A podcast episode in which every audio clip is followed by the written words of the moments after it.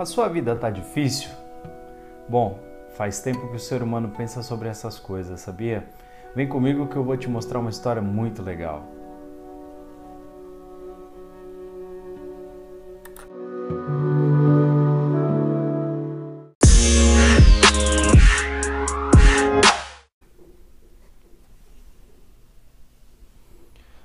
Hoje no Filosofia para Dar Sentido eu quero tratar de um tema que é muito recorrente na filosofia, mas que não é tão filosófico por se tratar de um mito.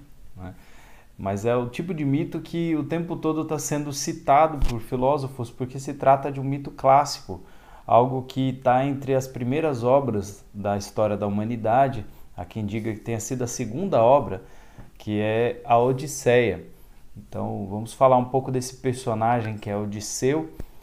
Muitas pessoas conhecem apenas como Ulisses, né? a grande obra do James Joyce. Eh, Ulisses é, trata também desse personagem e muitos outros, muitos outros seguiram, muitos é, imitaram. A, a obra do Homero, Odisseia, é uma das mais imitadas e citadas da história da humanidade. E na filosofia não seria diferente muitos filósofos tratam desse tema. E eu acho que é pertinente para o momento que eu estou vivendo, o momento que muita gente está passando. De repente, esse vídeo pode ajudar você a repensar alguma coisa da sua existência, do seu momento de vida. Então, antes de começar a falar do tema em si, eu queria lembrar aqui algumas pessoas, como é, a Márcia Vale, que falou que a minha aula é uma aula infinita, que eu sou professor das aulas infinitas, queria agradecer por, esse, por essa menção. E a Ana Beatriz também, que outro dia comentou o meu podcast sobre estética no Instagram, fazendo uma citação bonita, eu fiquei muito, muito honrado de ser citado. Achei muito legal mesmo. E por esses dias também aconteceram coisas interessantes, algumas lives eu tenho interesse em começar a fazer as lives também, talvez essa semana ainda role alguma coisa. Então, isso para trazer um pouco a questão para a comunidade, queria lembrar para vocês aí que se vocês tiverem questões, temas, podem mandar porque eu vou ter muito gosto em me esforçar para produzir alguma coisa do interesse de vocês. Tá bom? Acho que vai ser uma é um bom caminho. Eu creio que é um bom caminho, é uma boa estratégia. Bom, eu depois de um tempo estou pensando também como refazer, como repensar as coisas, como fazer uma outra estratégia, até porque é, eu, eu depois de tantos podcasts, tantos vídeos, dá para fazer revisão, dá para pensar algumas coisas, repensar algumas coisas. E eu acho que é um bom momento agora para repensar, pensar o futuro e colocar à frente. E o Odisseu me ajuda muito nisso. Então, eu vou tratar aqui de duas abordagens. A primeira delas é uma tentativa de leitura da, é, do próprio texto em relação à minha vida, o que eu estou passando, e aí talvez isso possa ajudar alguém a fazer essa mesma leitura para a sua própria vida, para suas experiências, para suas questões, e de repente pode iluminar questões, pode trazer algum, algumas formas de pensar interessantes.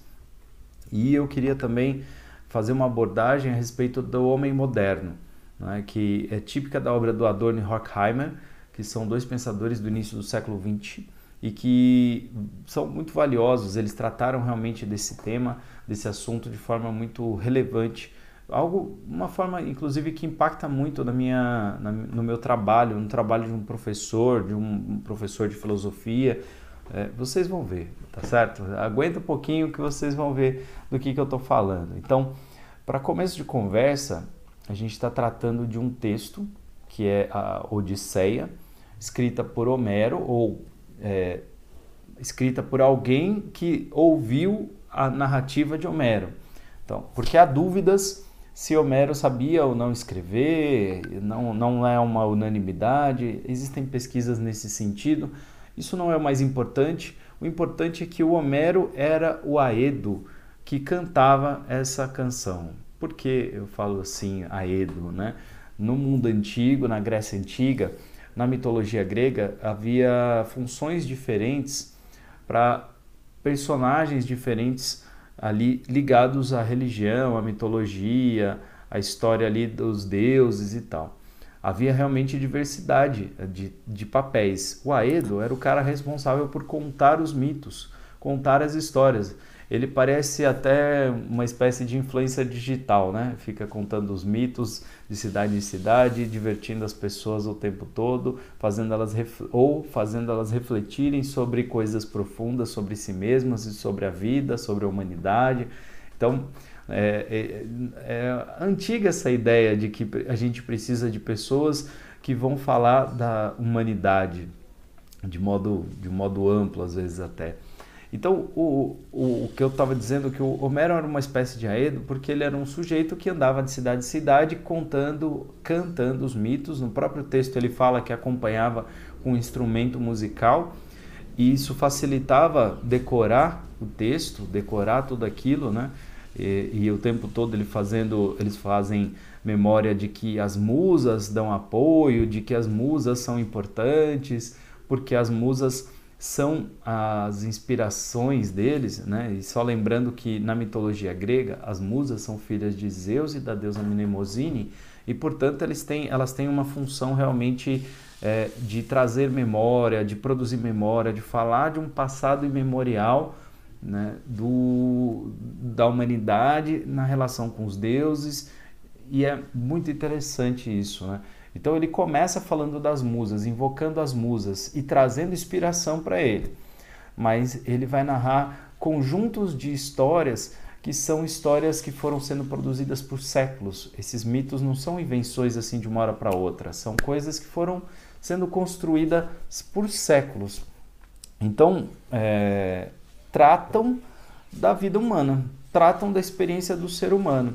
Então, quando você olha a história do Odisseu, é nítido perceber uma série de semelhanças, ou se a gente for fazer um trabalho de levantamento simbólico, de compreensão simbólica do significado dessa história, fatalmente vamos encontrar lá no fundo alguma coisa ligada à nossa existência, ao nosso ser.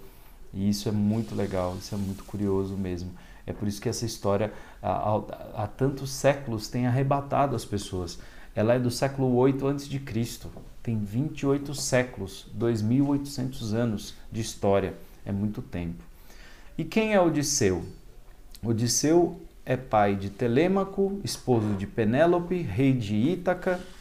Né? Não sei qual a informação mais importante para vir primeiro. Ele é esse, essa pessoa responsável por uma cidade, uma cidade-estado grega. E ele foi convocado para a grande guerra de Troia entre outros líderes, em outro momento a gente pode falar da Ilíada e da Guerra de Troia, se for do interesse, óbvio. Né?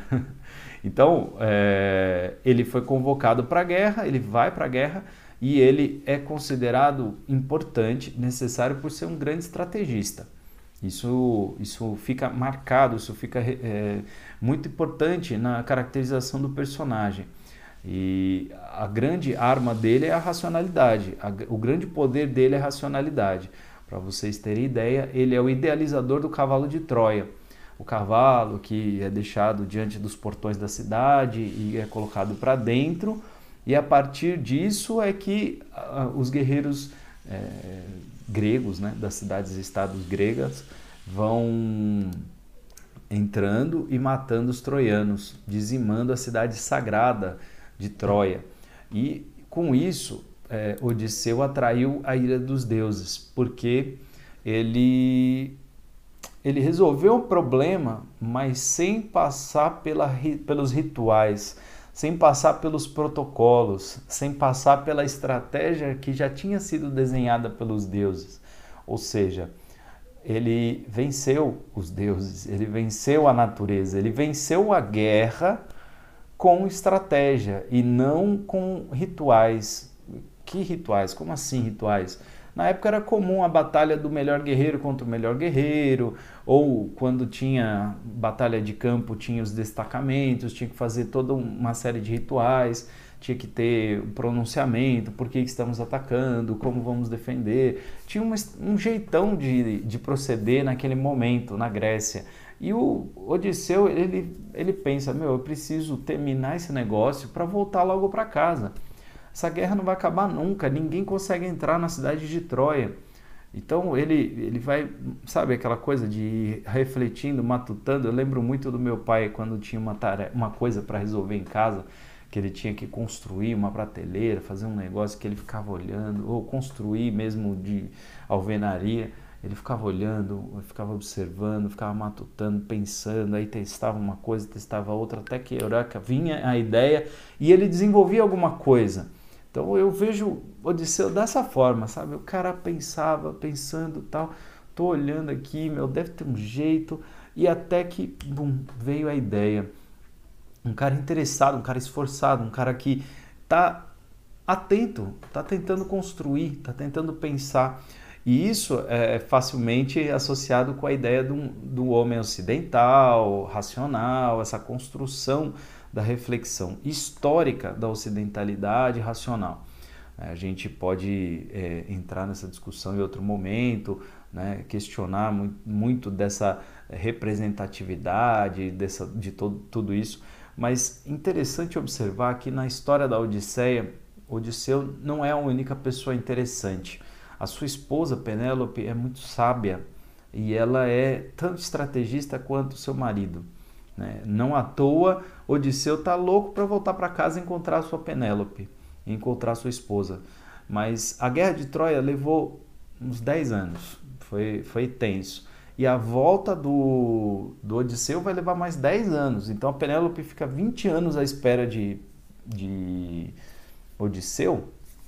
E complicado, né? porque com 20 anos começam a surgir as pessoas querendo tomar o que é dele. Então, na história da Odisseia, ela, a história da Odisseia começa porque os deuses, com raiva de Odisseu, mandam ventos que levam sua frota para longe do seu caminho. Então, talvez você já tenha passado na vida por alguma experiência que você tinha um grande problema e aí você é, resolve, você com muito custo, com muita luta, resolve esse problema. Mas aí você, e você pensa que acabou, você pensa que está resolvido. E aí vem uma outra tempestade que te empurra para uma outra grande questão, difícil também. E essa, essa é mais angustiante, essa é mais complicada, porque você está na luta para voltar para o seu lugar, para o seu lugar original, para o seu lugar de existência original. Ele está tentando voltar para Ítaca, para sua terra natal, voltar para sua família, encontrar Perséfone e Telêmaco. Ele quer voltar a andar na terra. Ele quer voltar para alguma coisa. Então, eu imagino que muita gente nesse mundo, nesse momento, está querendo ir em busca de uma experiência importante, de uma experiência é, interessante, de alguma, é, alguma coisa que valha. Né? Eu imagino nessa pandemia, por exemplo, como a gente deve estar desesperado pelo retorno às atividades da forma mais normal possível. Né? E, essa, e como demora e as coisas não, não voltam e não voltam de jeito nenhum, a gente vai vivendo uma odisseia, a gente vai vivendo a nossa odisseia.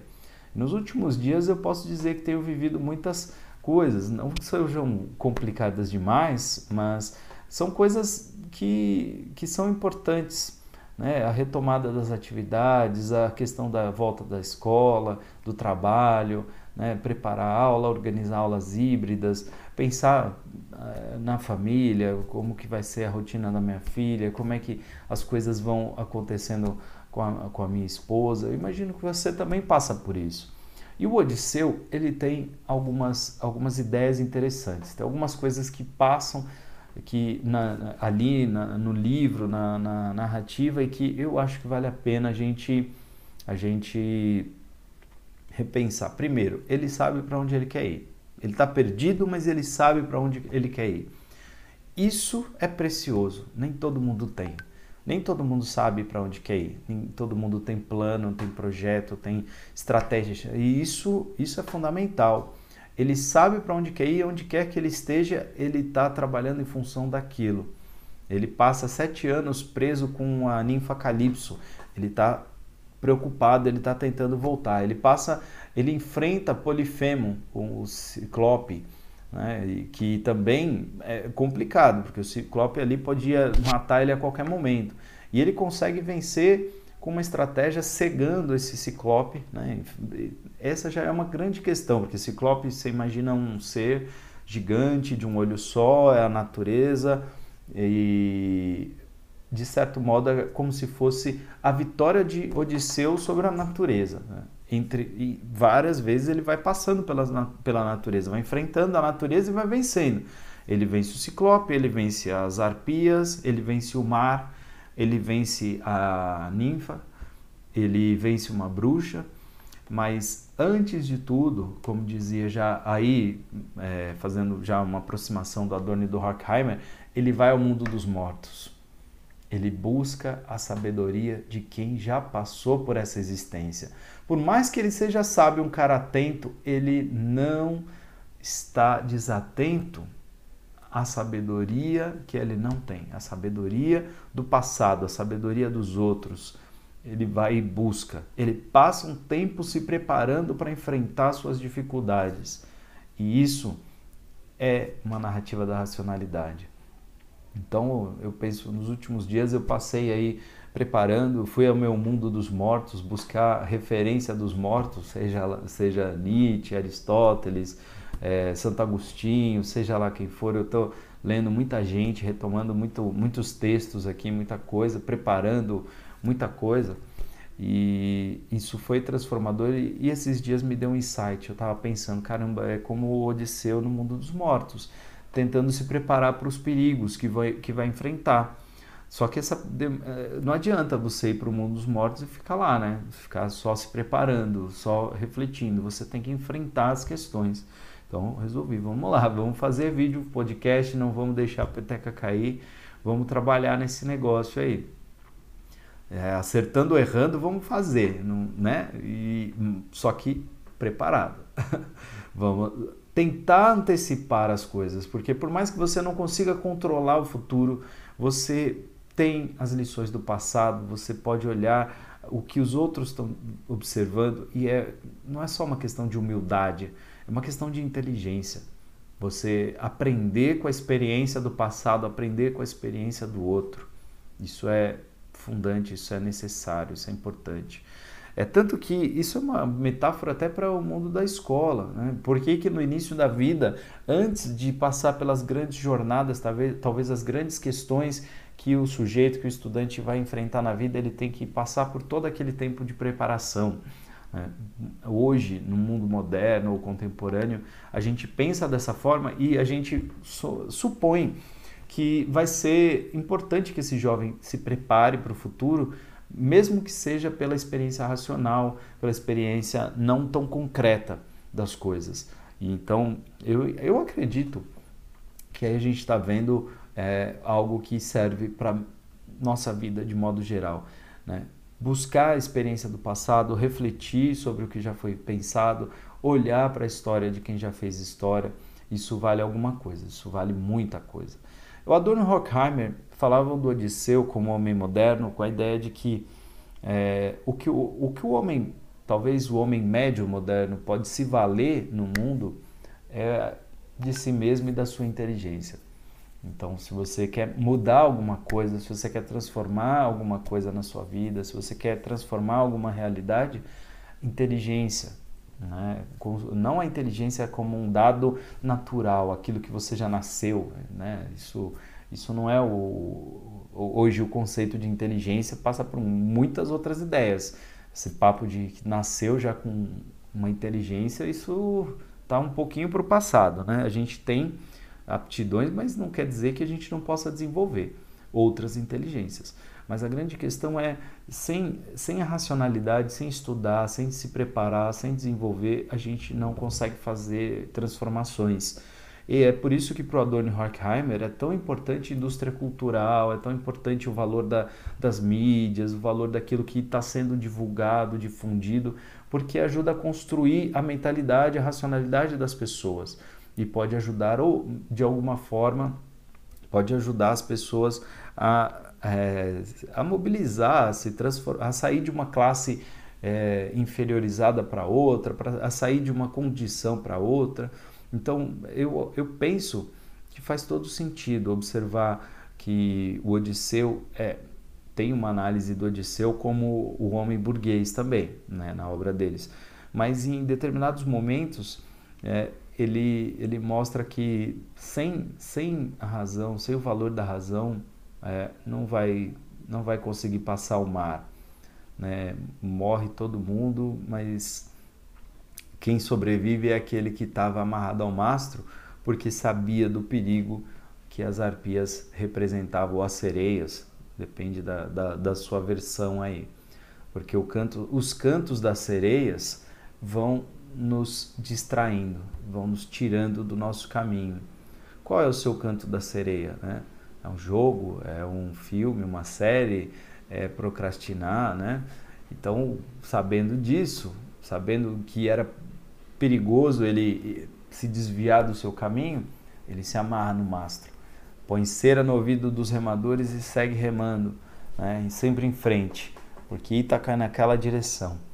Então, é, hoje um vídeo um pouco diferente, tanto por conta da mitologia, quanto por conta da, das reflexões, porque eu penso que eu estou falando de algo que é para ser interpretado, né, mas que é para trazer para a vida concreta, para a experiência da vida concreta mesmo.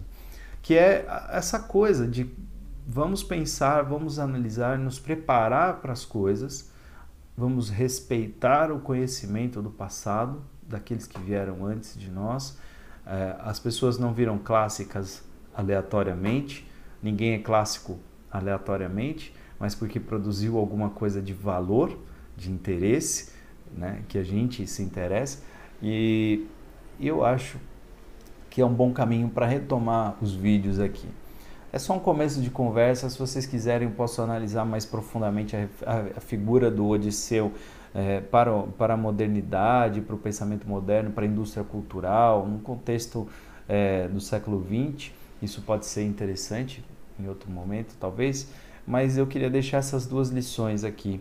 Né? É, diante dos perigos, diante das jornadas que são longas, que são duras, que são difíceis, muitas vezes é, preparo, olhar para o passado, fazer alguma pausa e não ficar estagnado, mas buscar conhecimento pode ser um caminho interessante para fazer uma transformação. Isso pode ser extremamente relevante na sua história, como tem sido na minha. Tá certo? Muito obrigado aí pela atenção. Se você ficou até aqui, dá um joinha, marca o vídeo, né? marca no sininho para receber as notificações quando aparecerem, né? dá uma força comentando né? e trazendo temas aí, reflexões e eh, ampliando o que o vídeo oferece, porque conversando a gente aprende cada vez mais. Fez sentido para você? Até a próxima.